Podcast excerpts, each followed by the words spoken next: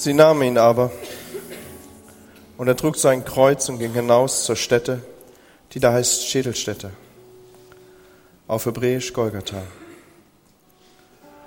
Dort kreuzigten sie ihn und mit ihm zwei andere zu beiden Seiten, Jesus aber in der Mitte. Pilatus aber schrieb eine Aufschrift und setzte sie auf das Kreuz, und es war geschrieben, Jesus von Nazareth, der König der Juden. Diese Aufschrift lasen viele Juden, denn die Stätte, wo Jesus gekreuzigt wurde, war nahe bei der Stadt. Und es war geschrieben in hebräischer, lateinischer und griechischer Sprache. Da sprachen die hohen Priester der Juden zu Pilatus, schreibt nicht der König der Juden, sondern dass er gesagt hat, ich bin der König der Juden. Pilatus antwortete, was ich geschrieben habe, das habe ich geschrieben. Als aber die Soldaten Jesus gekreuzigt hatten, nahmen sie seine Kleider und machten vier Teile für jeden Soldaten ein Teil, dazu auch das Gewand. Das aber war ungenäht, von oben angewebt in einem Stück. Da sprachen sie untereinander, lass uns das nicht zerteilen, sondern darum losen, wem es gehören soll. So sollte die Schrift erfüllt werden, die sagt, sie haben meine Kleider unter sich geteilt und haben mein Gewand genommen und das Los darüber geworfen. Das taten die Soldaten. Es stand aber bei dem Kreuz Jesu seine Mutter und seine, seiner Mutter Schwester Maria, die Frau des Klopas, und Maria von Magdala. Als nun Jesus seine Mutter sah und bei ihr den Jünger, den er lieb hatte, spricht er zu seiner Mutter, Frau, siehe, das ist dein Sohn. Danach spricht er zu dem Jünger, siehe, das ist deine Mutter. Und von der Stunde an nahm sie der Jünger zu sich. Danach, als Jesus wusste, dass schon alles vollbracht war, spricht er, damit die Schrift erfüllt wurde, mich dürstet. Da stand ein Gefäß voll Essig. Sie aber füllten einen Schwamm mit Essig und steckten ihn auf ein Isoprohr und hielten es ihm an den Mund. Als nun Jesus den Essig genommen hatte, sprach er, es ist vollbracht und neigte das Haupt und verschied. Weil aber Rüsttag war und die Leichname nicht am Kreuz bleiben sollten den Sabbat über, denn dieser Sabbat war ein hoher Feiertag, baten die Juden Pilatus, dass ihnen die Beine gebrochen und sie abgenommen würden. Da kamen die Soldaten und brachen dem ersten die Beine und auch dem anderen, der mit ihm gekreuzigt war. Als sie aber zu Jesus kamen und sahen, dass er schon gestorben war, brachen sie ihm die Beine nicht, sondern einer der Soldaten stieß mit dem Speer in seine Seite, und sogleich kam Blut und Wasser heraus. Und der das gesehen hat, der hat es bezeugt, und sein Zeugnis ist wahr und er weiß, dass er die Wahrheit sagt, damit auch ihr glaubt. Denn das ist geschehen, damit die Schrift erfüllt würde. Ihr sollt ihm kein Bein zerbrechen. Und wiederum sagt die Schrift an anderer Stelle, sie werden den sehen, den sie durchbohrt haben. Es ist der Abend des Karfreitages. Ich habe einen interessanten Artikel gelesen vor ein paar Tagen. Zwei, drei Tage ist es zurück. Aber bevor ich damit starte, möchte ich unserem Team hier ganz doll Danke sagen. Dankeschön, dass ihr das so gut unterstützt hier.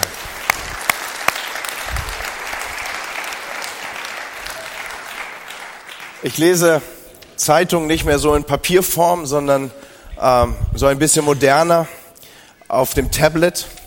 Und da lese ich regelmäßig Zeit Online. Und Zeit Online hat vor zwei, drei Tagen am 22. einen Artikel rausgebracht wo jemand Folgendes schreibt. Ich werde nicht den ganzen Artikel lesen, aber auszugsweise mal euch mit einstimmen durch diese, durch diese Einleitung. Der Karfreitag ist schon ein schräger Feiertag.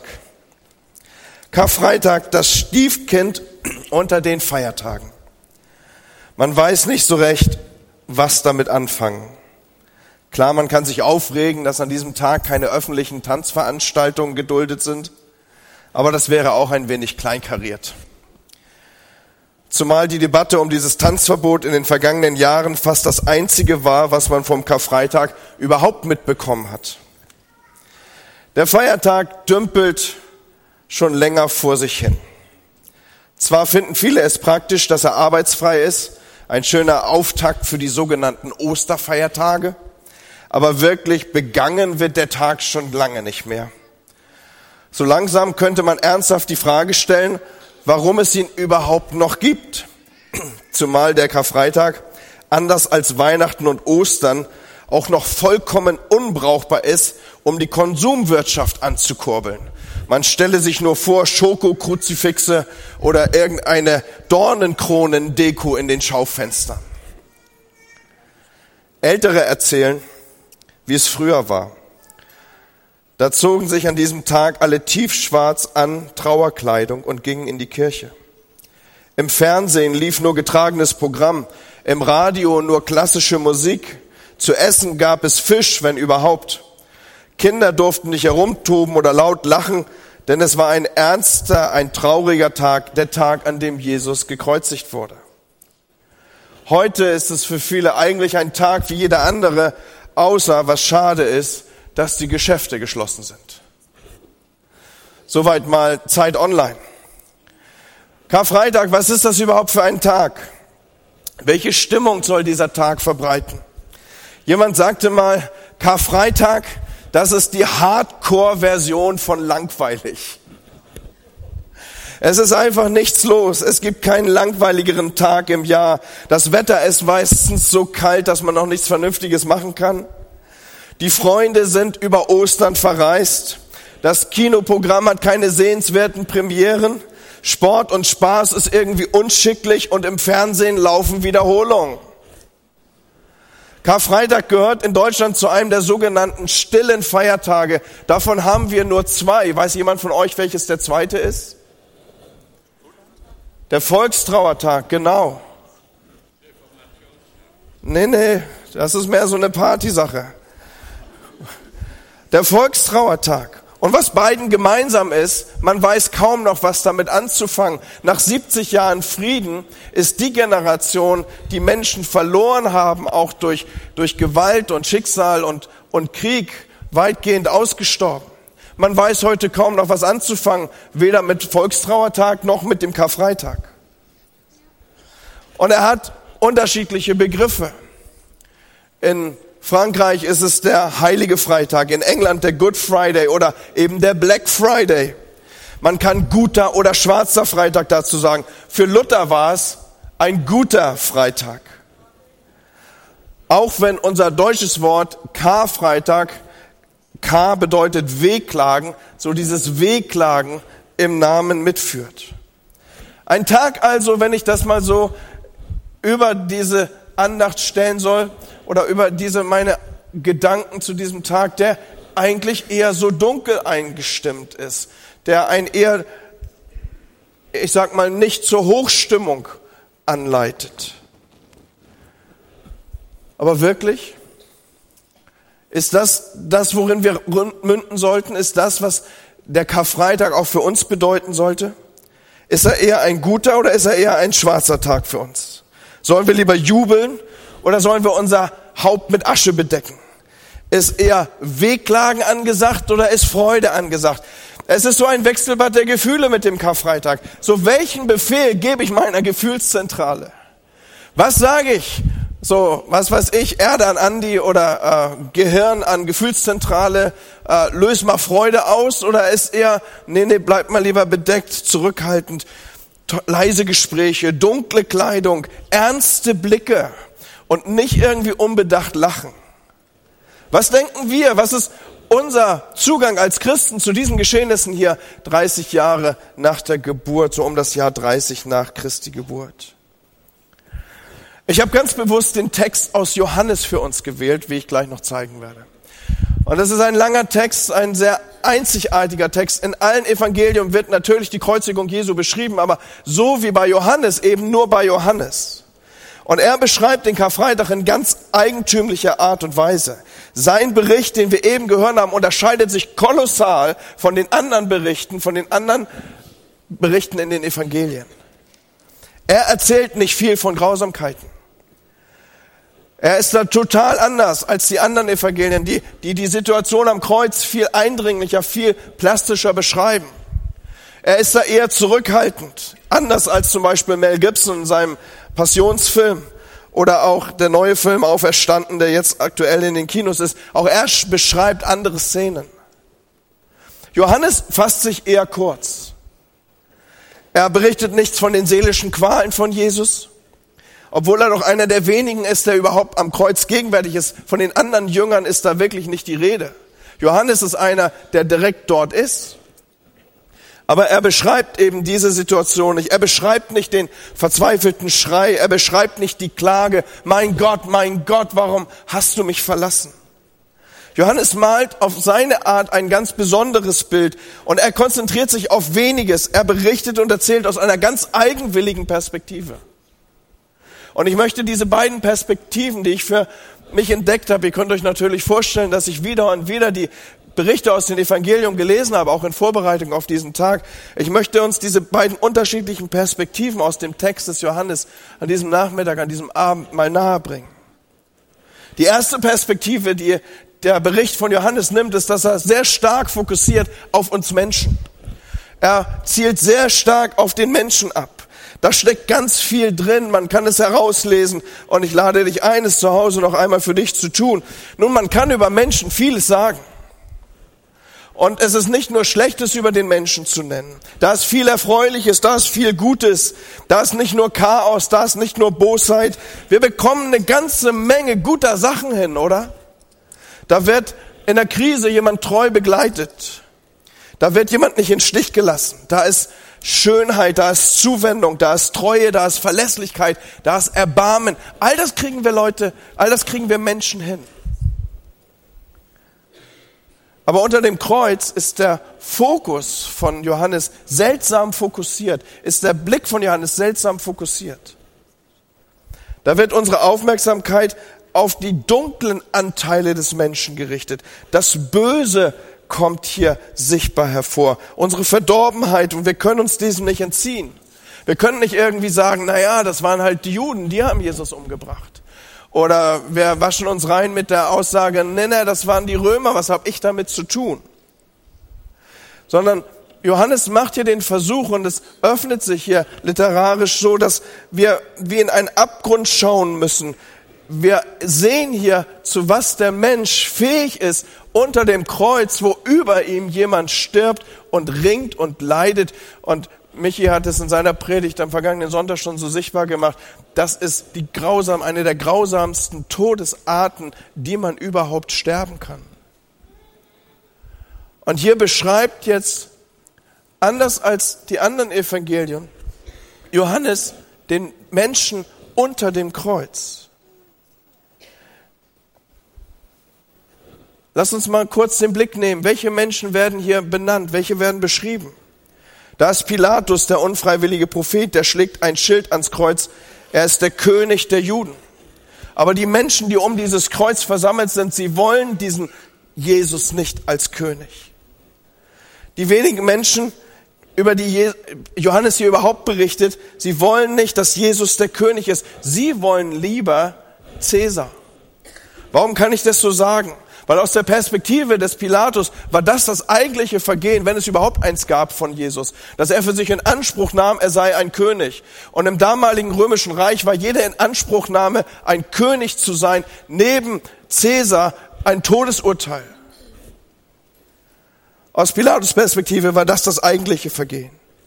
Dann lieber Cäsar als diesen König Jesus. Diesen Jesus wollen wir nicht. Und noch unter seinem Kreuz, noch unter seinem Kreuz verlangen sie, dass der Text geändert wird. Und man muss Johannes so ein bisschen verstehen, um zu begreifen, dass das das eigentliche Thema des Johannesevangeliums ist. Johannes, der sein Evangelium damit einleitet, ihr kennt diese Verse wahrscheinlich, wenn ich sie euch jetzt aufrufe, er war in der Welt und die Welt ist durch ihn gemacht. Er ist der König von allem. Aber die Welt erkannte ihn nicht. Er kam in sein Eigentum und die Seinen nahmen ihn nicht auf. Das ist das eigentliche große Thema von Johannes, dass Jesus der König ist. Und diesen König weisen sie jetzt hier zurück. Unter dem Kreuz wird gezankt darüber, dass dieser Titel dort nicht stehen solle. Dann lieber Cäsar, dann lieber Mammon, dann lieber Geiz ist geil, dann lieber Auge um Auge, Zahn um Zahn oder ich zuerst. Er macht hier sichtbar, zu was der Mensch fähig ist. Und schaut, worauf er den Blick lenkt. Noch unter dem Kreuz schachern sie um seinen Rock, suchen ihren Vorteil, würfeln noch um das letzte Hemd des Gekreuzigten, entehren ihn, indem sie ihn dann nackt und bloß der Welt darstellen. Und was Johannes deutlich machen will, er will sagen, schaut, dazu sind wir fähig. Wenn wir auf das Kreuz schauen, dann sehen wir, wozu wir imstande sind. Da kreuzigen wir den liebevollsten Menschen, der je über diese Erde ging. Und wir vergreifen uns am Heiligen selbst und wir scheuen uns nicht, Gott ans Kreuz zu schlagen. Wir sind extrem fantasievoll, jemanden weh zu tun. Und wir können noch im Angesicht größter Schmerzen nur auf unseren eigenen Vorteil bedacht sein. Wir haben uns verloren, macht Johannes deutlich.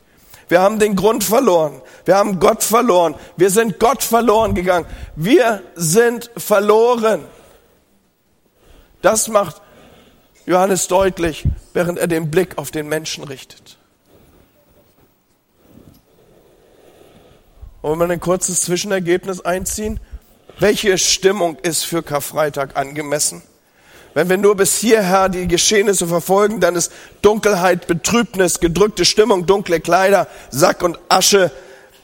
Dann steht es ernst um uns, Leute. Ernster als wir dachten. Dann ist es wirklich ein Black Friday. Aber Johannes erwebt in seinem Bericht eine andere Perspektive ein. Und das macht übrigens nur Johannes. Das findet ihr so in keinen der anderen Evangelien. Johannes hat eine zweite Perspektive in seinen Bericht eingewoben. Er erzählt sie doppeldeutig. Er erzählt sie mit Begriffen, die vertraut waren, weil sie vertraute Begriffe waren aus einer Umgangssprache und Literatur, die den damaligen Hörern sehr, sehr vertraut waren. Und was er sichtbar macht in seiner Berichterstattung über den Karfreitag. Er sagt, ihr könnt die Geschichte von außen und ihr könnt sie von innen betrachten. Ihr könnt das wie ein Drama auf euch wirken lassen oder aber ihr könnt ein Geheimnis bestaunen. Es ist so wie in diesen alten Kirchen. Vergangenen Oktober war ich für ein paar Tage in Rom. Und was man in Rom macht, man guckt alte Steine an. Und zu diesen alten Steinen gehören auch ein paar alte Kirchen. Und das Faszinierende bei diesen alten Kirchen ist es nicht nur, dass sie innen angenehm kühl ist, während es draußen sehr, sehr warm ist, sondern du schaust von draußen auf einen grauen Kasten, ein, ein, ein graues Gebäude auf. Du siehst Fenster. Aber wenn du reingehst in diese Kirchen, dann siehst du diese Bleivergasung, die Bleiverglasung, die du von draußen nicht wahrnimmst, aber von drinnen dadurch, dass das Licht reinscheint, ist es unglaublich, was für eine, eine Farbexplosion im Inneren möglich ist. Einfach dadurch, dass wie bei diesen Bleifenstern Dinge sichtbar werden, bei dieser Bleivergasung. Ich glaube, ich brauche das nicht näher zu beschreiben. Ihr könnt euch reindenken in das, was ich hier berichte. Und so ähnlich ist es hier bei Johannes. Er sagt, von außen betrachtet ist hier ein Drama passiert, grau und vielleicht für den einen oder anderen tatsächlich langweilig. Aber wenn ihr eintretet, wenn du reingehst, wenn du nach innen wanderst und wenn du dann emporschaust, dann ist es so, als würdest du, als würdest du Kirchenfenster sehen, Bleiverglas, die, die eine unglaubliche Intensität, eine unglaubliche Kraft, eine unglaubliche Vielfalt abbilden. So mit Johannes können wir die Kreuzigung von Jesus von außen betrachten und dann ist es die Hinrichtung eines Unschuldigen, ein schreckliches Drama, dann ist Sack und Asche angesagt und dann ist Trauertag angesagt. Oder wir können hineingehen, wir können reinwandern, wir können emporschauen und viel mehr sehen als das, was ich bis jetzt beschrieben habe. Und das macht Johannes. So ist sein Bericht aufgebaut. Manches ist gleich. Er berichtet davon, dass Jesus stirbt, dass Jesus leidet, dass er nackt und bloß und entehrt und verachtet ist. Und er sagt, ja, diese Geschichte erzähle ich euch, aber kommt mit nach innen jetzt. Kommt mit rein, schaut genauer hin. Und wie gesagt, das findet ihr nur bei Johannes so. Das alles geschah nach der Schrift, sagt er immer wieder. Das alles geschah, auf das die Schrift erfüllt würde. Diese Ausführungen finden wir so nur bei Johannes. Die Soldaten würfeln wegen des letzten Kleides. Und sie fühlen sich vielleicht stark und mächtig und überlegen. Aber, und das macht Johannes durch seine Berichterstattung hier sichtbar, sind sie es wirklich? Und die Antwort ist vorweggekommen, nein, sie sind es nicht. Ich sage euch, sie machen es deswegen, weil nicht sie haben Gott in der Hand, sondern Gott hat sie in der Hand. Ihnen ist nichts entglitten. Es ist alles nur, damit die Schrift erfüllt wird. Und so nimmt er das auf und zitiert hier Psalm 22, Sie haben meine Kleider unter euch geteilt, unter sich geteilt und über mein Gewand das Los geworfen. Deswegen sind es so seltsam vertraute Worte. Deswegen ist es so, wie ich gesagt habe, eine Doppelbödigkeit. Diese Texte kannte jeder Jude. Sie denken, sie würfeln. Aber sie sind selbst nur Würfel in der Hand eines Höchsten. Jesus dürstet und ihn dürstet wirklich. Aber es muss so geschehen, damit die Schrift erfüllt wird. Psalm 69, Vers 22. Sie gaben mir Galle zu trinken und Essig zu trinken für meinen Durst. Was Johannes hier sagen will, ist, er sagt, schaut genauer hin, Leute. Das ist eine andere Perspektive. Das, was wirklich passiert, das handelt er mehr so protokollarisch ab. Aber dahinter, und das will er sichtbar machen, dahinter leuchtet was auf. Hier führt ein anderer Regie. Ein anderer hat das Zepter in der Hand. Wer führt denn dem Pilatus die Hand, als der schreibt, Jesus, der König der Juden? Ist doch undenkbar. Das ist doch das Letzte, was dieser Pilatus schreiben will. Und unfreiwillig wird er zum Propheten. Warum? Weil Gott Regie führt. Hier ist die Schrift, das Alte Testament. Hier ist das Drehbuch, nach dem sich das alles abspielt. Das erzählt uns Johannes. Und er sagt, hey Leute, kommt nach innen. Kommt rein. Schaut euch das an. Vordergründig mag das hier aussehen wie eine Katastrophe, aber von innen, wenn du emporschaust, siehst du, Gott selber ist hier am Werk. Und jetzt nochmal die Frage, was für eine Stimmung sollte das auslösen in uns? Immer noch Sack und Asche?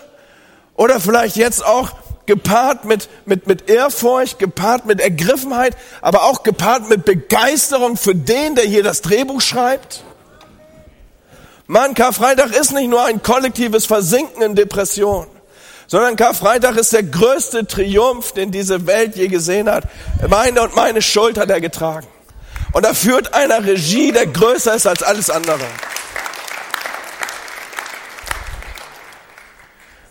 Und so gibt es bei Johannes immer diese Außen- und diese Innenansicht. Äußerlich ein sinnloser Tod vielleicht. Jesus stirbt mit einem kläglichen Ruf auf den Lippen. Alles ist aus, vorbei. Er könnte rufen, endlich überstanden. So sieht es von außen aus.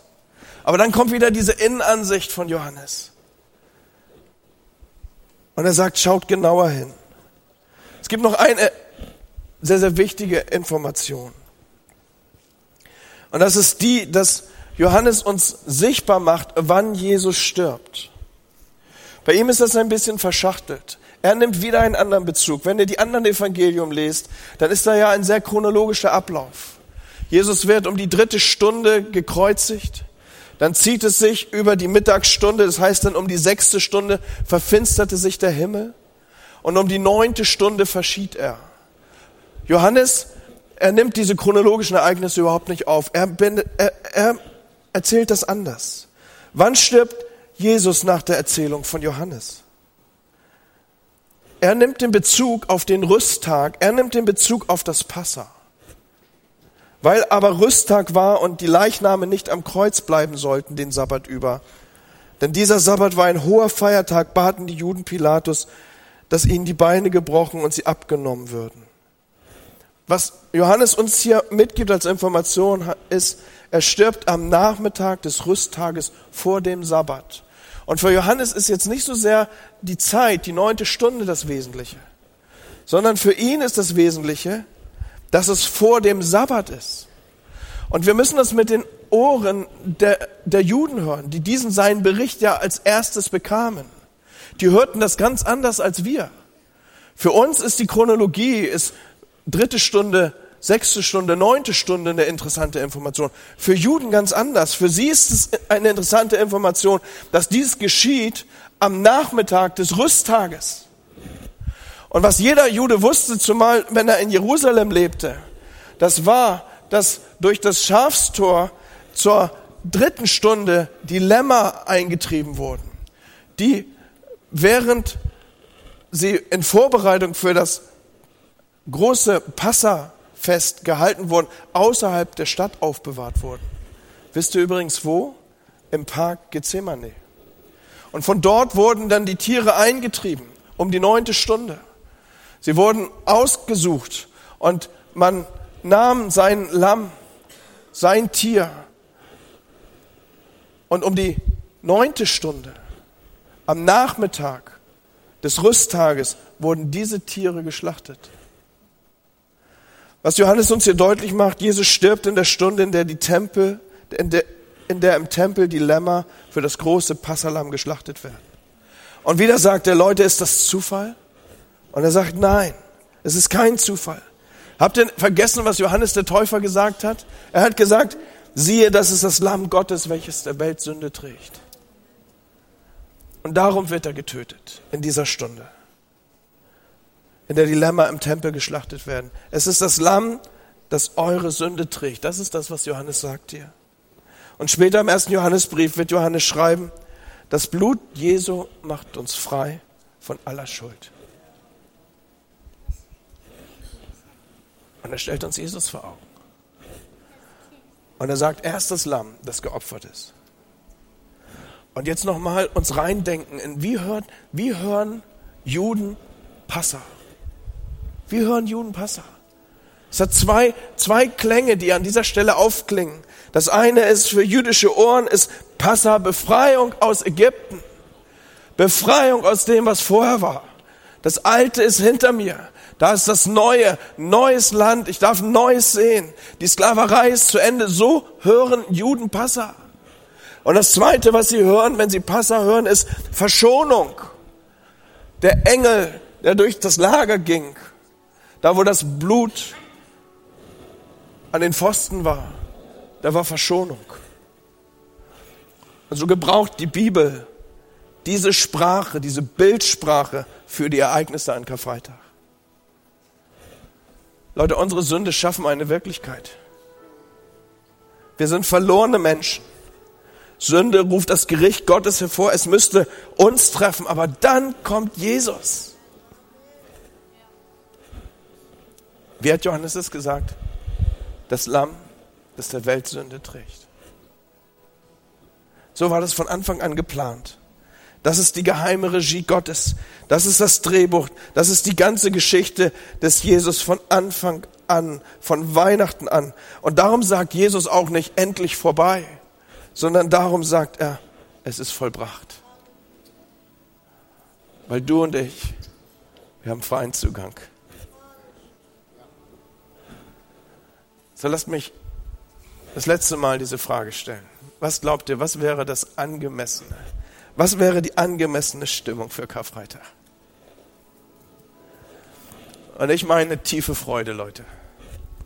Tiefe Freude. Ein ruhiges Gewissen und auch eine Spur Begeisterung. Weil Gott führt die Fäden. Gott hat die Fäden in der Hand. Und wenn wir gleich das Abendmahl zusammen feiern werden, dann werden wir die Botschaft, die ich jetzt gepredigt habe, in ihrer kürzesten Form noch einmal sprechen. Jesu Leib, Jesu Blut für dich gegeben, für dich vergossen. Hey Leute, es ist ein Good Friday. Es ist ein Good Friday.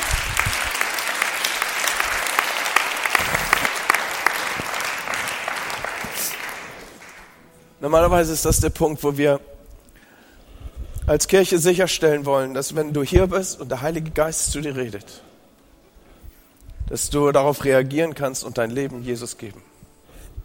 Für heute Nachmittag möchte ich das anders machen. Ich möchte dich einladen, aus diesem Karfreitagabend einen Feierabend zu machen, im Sinne des Wortes. Für dich ganz persönlich, da wo du sagst, diesen Jesus, den will ich in mein Leben lassen. Den möchte ich den Herrn meines Lebens lassen sein lassen. Ich möchte ihn kennenlernen. Ich will, dass ich mit ihm lebe. Ich will, dass der, der sein Leben für mich gegeben hat, den möchte ich besser kennenlernen. Wenn du, wenn du hier bist an diesem Abend und du sagst, ich will nicht mehr ohne diesen Jesus, dann mache ich das heute Abend einmal so, dass du nicht deine Hand zeigst, sondern gleich, wenn wir das Abendmahl verteilen werden, dann sagst du, Herr Jesus, ich hätte an das Kreuz gehört. Aber du bist mein Passalam. Da ist Freiheit und da ist Verschonung für mich. Und dann nimmst du das Abendmahl mit diesen Worten auf deinen Lippen. Und ich sage dir, Du wirst ein Kind Gottes sein. Amen. Und so segne ich euch, dass der Herr euch behüten möge. Der Herr sein Angesicht über euch leuchten lassen möge. Ich segne euch damit, dass der Herr euch eine offene Tür gibt, seine Botschaft zu verkündigen. Es ist das Evangelium. Gute Nachricht. Ja, er ist für uns gestorben. Er ist begraben worden und er ist auferstanden. Und am Ostersonntag werden wir dieses feiern. Er ist auferstanden. Und ich lade euch ein, zwei Gottesdienste um 9.30 Uhr und um 11 Uhr. Es wird eine große Party werden. Ich lade euch herzlich ein, dabei zu sein. Er ist auferstanden, Leute. Er ist wahrhaftig auferstanden. Bis dahin wünsche ich euch ein tolles Wochenende. Gott mit euch. Amen.